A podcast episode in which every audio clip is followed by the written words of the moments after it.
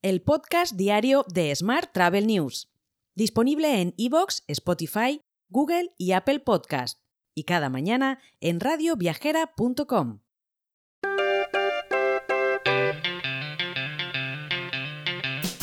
Saludos y bienvenidos, bienvenidas un día más al podcast de Smart Travel News. Hoy comenzamos repasando los resultados financieros trimestrales de las principales OTAs del sector. Booking Holdings, la empresa matriz de gigantes como Booking.com, Agoda o Kayak, ha reportado ingresos totales de 7.300 millones de dólares en el tercer trimestre de este año, lo que representa un aumento del 21% en comparación con el mismo periodo del año anterior. Expedia Group no se queda atrás, con ingresos trimestrales récord de 3.900 millones de dólares y un crecimiento del 26% en su sector B2B. La compañía también ha anunciado una nueva autorización de recompra de acciones por valor de 5.000 millones de dólares, reafirmando así su compromiso con el retorno de valor a los accionistas. Trivago, por su parte, ha informado de una disminución de 26 millones de euros en ingresos totales, sumando 158 millones de euros para este trimestre en comparación con el mismo periodo de 2022. La empresa ha sufrido un duro golpe debido a desafíos de tipo de cambio, condiciones de mercado menos favorables y una mayor competencia en los canales de marketing de rendimiento. Cambiamos de asunto. El número de turistas que se hospedan en viviendas turísticas en España creció un 40,2% en los nueve primeros meses de este año con respecto al mismo periodo de 2022, con un total de 7,6 millones de viajeros internacionales, es decir, el 11,5% del total. Más temas.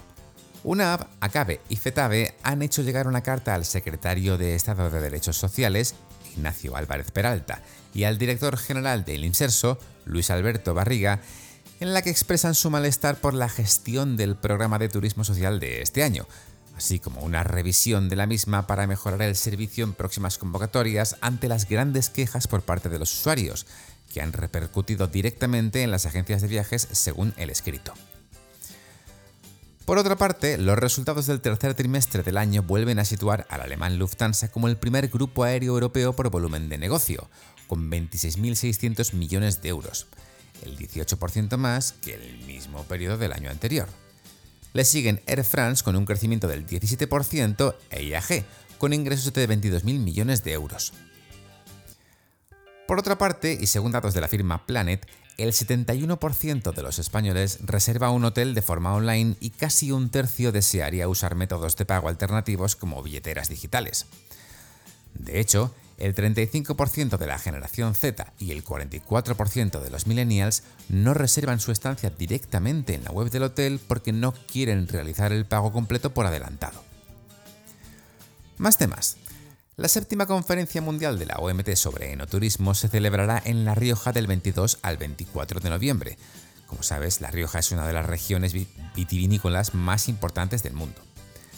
Este evento reunirá a diversos actores de la industria en torno a los datos, la gobernanza, la innovación, la sostenibilidad y las habilidades.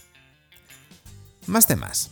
Ryanair ha donado 40.000 euros a la Fundación Pequeño Deseo para apoyar su labor de atención a niños enfermos.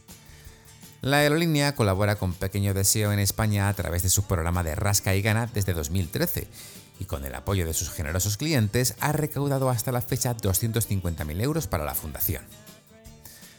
Y llega por fin el primer Tinder de solteros en el que puedes conocer al amor de tu vida y ganar un viaje sorpresa al mismo tiempo. Box hará match entre los solteros participantes y regalará un viaje sorpresa a las tres nuevas parejas que tengan más afinidad para que puedan poner a prueba su viabilidad futura como pareja amorosa.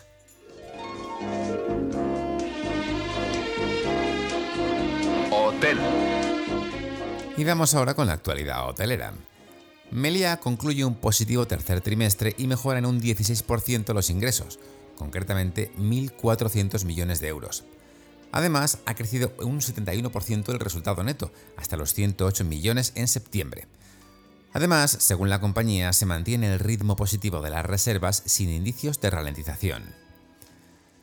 En la misma línea, Palladium confirma que entrará este año en la élite hotelera de los mil millones de euros en ventas. La hotelera de la familia Matutes invertirá además 160 millones en reformas este año y el próximo. Por su parte, la Comunidad Valenciana amplía a 3 millones las ayudas a los hoteles que participan en el programa del IMSERSO 2022-2023. Deberán haberse utilizado las habitaciones para el desarrollo del programa durante un periodo mínimo de 90 días, desde el 1 de enero hasta el 30 de junio de este año. Y Amare Ibiza, primer establecimiento de Fuerte Group Hotels en inscribir oficialmente su huella de carbono. El hotel, ubicado en primera línea de mar de San Josep de Satalaya, ha sido el primer hotel establecimiento de Fuerte Group Hotels y uno de los primeros de Ibiza en inscribir su huella de carbono en el registro balear creado por el gobierno de las Islas Baleares. Y esta semana en la agenda de eventos destacamos por supuesto la celebración en Londres del World Travel Market que comienza hoy y también el evento Nuevas Herramientas para Turismo Experiencias que se celebra el próximo día 9. Te dejo con esta noticia. Mañana, por supuesto, más actualidad turística. Hasta entonces, feliz lunes y muy feliz semana. Si quieres apoyar este podcast, déjanos tus valoraciones y comentarios en Spotify, Evox o Apple Podcast. Recuerda que puedes suscribirte a nuestra newsletter diaria entrando en smarttravel.news en la sección Suscríbete.